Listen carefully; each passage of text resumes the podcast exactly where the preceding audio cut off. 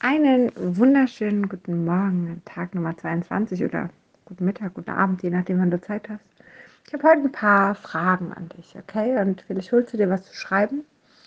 Und immer wenn ich die erste Frage oder die Frage vorgelesen habe, dann kannst du hier auf Pause drücken und einmal kurz aufschreiben, was deine, deine Antwort quasi darauf ist, okay?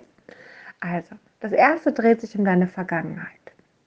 Und zwar drei Momente oder Dinge, für die du dankbar bist. Einmal aufschreiben. Sehr schön. Das nächste ist eine Lektion, für die ich dankbar bin und warum.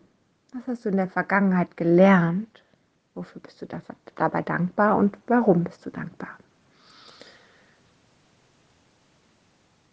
Das nächste ist ein Erfolg oder eine Tat, für den oder die ich dankbar bin und warum. Was hast du in der Vergangenheit Tolles gemacht oder was für einen Erfolg hattest du und warum bist du dankbar? Sehr gut. So, Entschuldigung, ich hatte einen Frosch im Hals. Dann das nächste ist, geht um heute. Ja, wenn du an heute denkst, zwei Momente oder Dinge, für die du dankbar bist und warum du dankbar bist heute. Sehr schön. Dann zwei Personen, für die du dankbar bist und warum bist du dafür dankbar. Zwei meiner Stärken, für die ich dankbar bin und warum bist du für diese Stärken dankbar.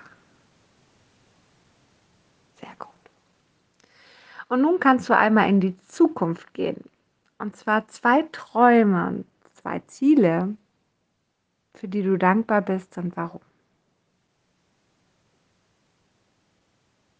Und als letztes, wenn du den Satz weiterführen würdest, ich bin dankbar für die Zukunft, weil, was kommt dorthin?